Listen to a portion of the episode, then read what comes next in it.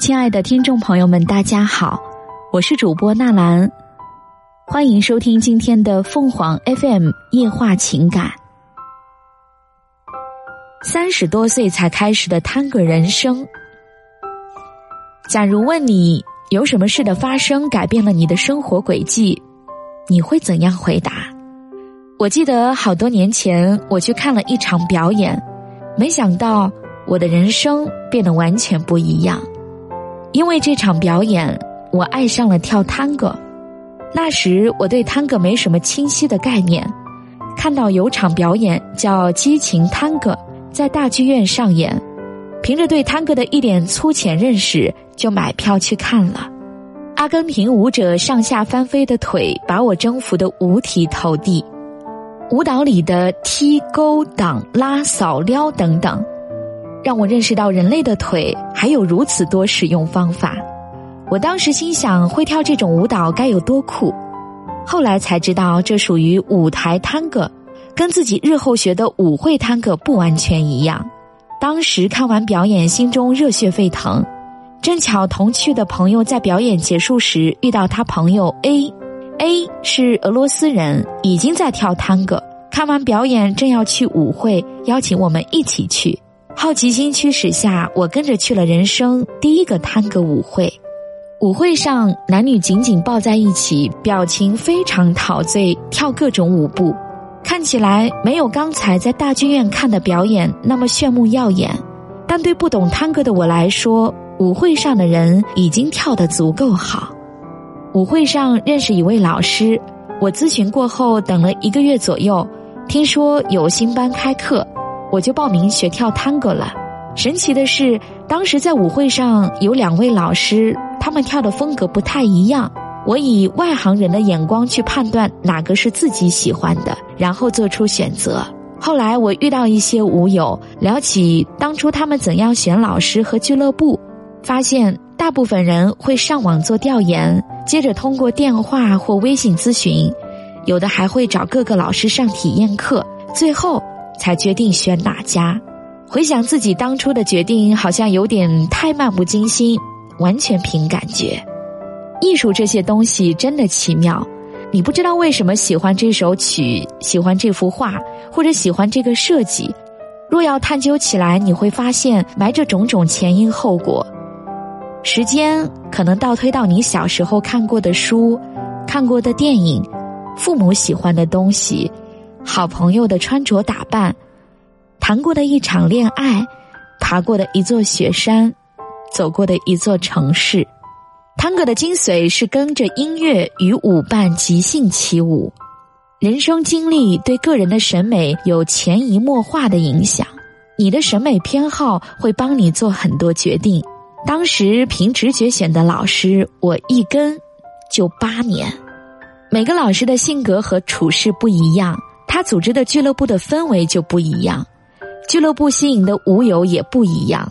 我们说物以类聚，人以群分，一点没说错。有的俱乐部年轻人多，节奏快，大家喜欢学舞步招式；而学员平均年龄较年长的俱乐部，大家可能喜爱慢慢磨基础。有的俱乐部喜欢社交的学员多，平常大家也组饭局、牌局，一起唱歌什么的。而有的俱乐部，大家专注上课跳舞，课下基本没交集。在没跳探戈之前，我自己只听流行音乐，只喜欢有歌手演唱的歌曲，对古典音乐完全听不进去。探戈音乐主要是由钢琴、班多纽琴、小提琴和贝斯四种乐器演奏出来，有的曲目可能还有口琴和吉他。从音乐上分，探戈音乐算是古典音乐。探戈的精髓是跟着音乐与舞伴即兴起舞。音乐对于好的探戈舞者来说是信号灯，是指挥棒。好的舞者需要听懂音乐，听到节拍是基本要求。再进阶就要分析音乐里的字句段落和快慢轻重。高级的舞者耳朵要感受音乐表达的意境。要跳好探戈，自然要多听探戈音乐。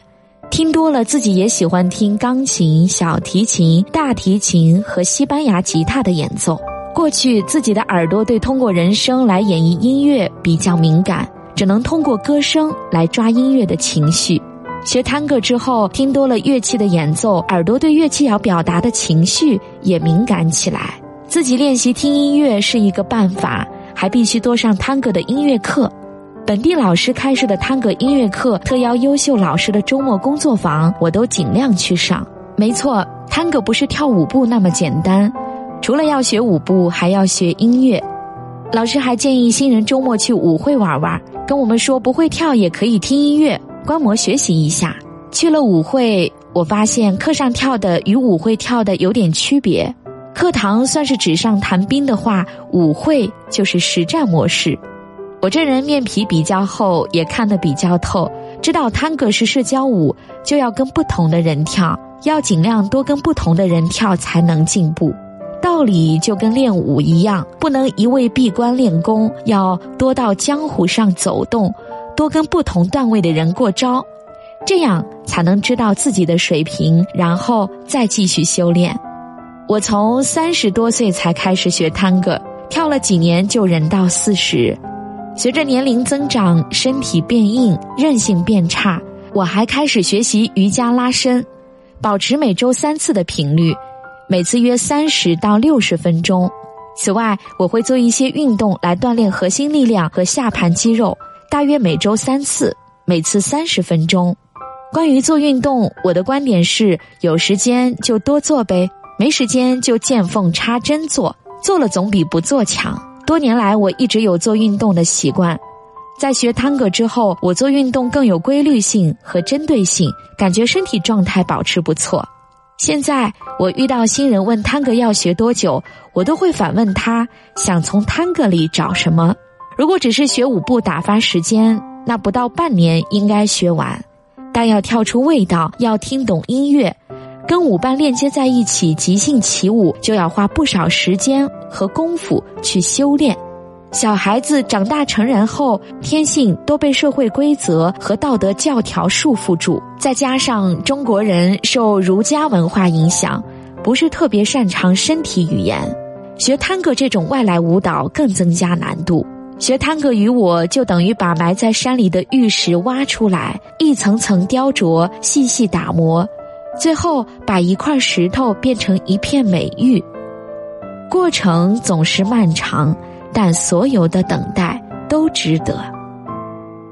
听众朋友们，无论你是开心还是难过，不管你是孤独还是寂寞，希望每天的文章都能给你带来不一样的快乐。你也可以关注我们的微信公众号“情感与美文”，收听更多内容。我们下期再见。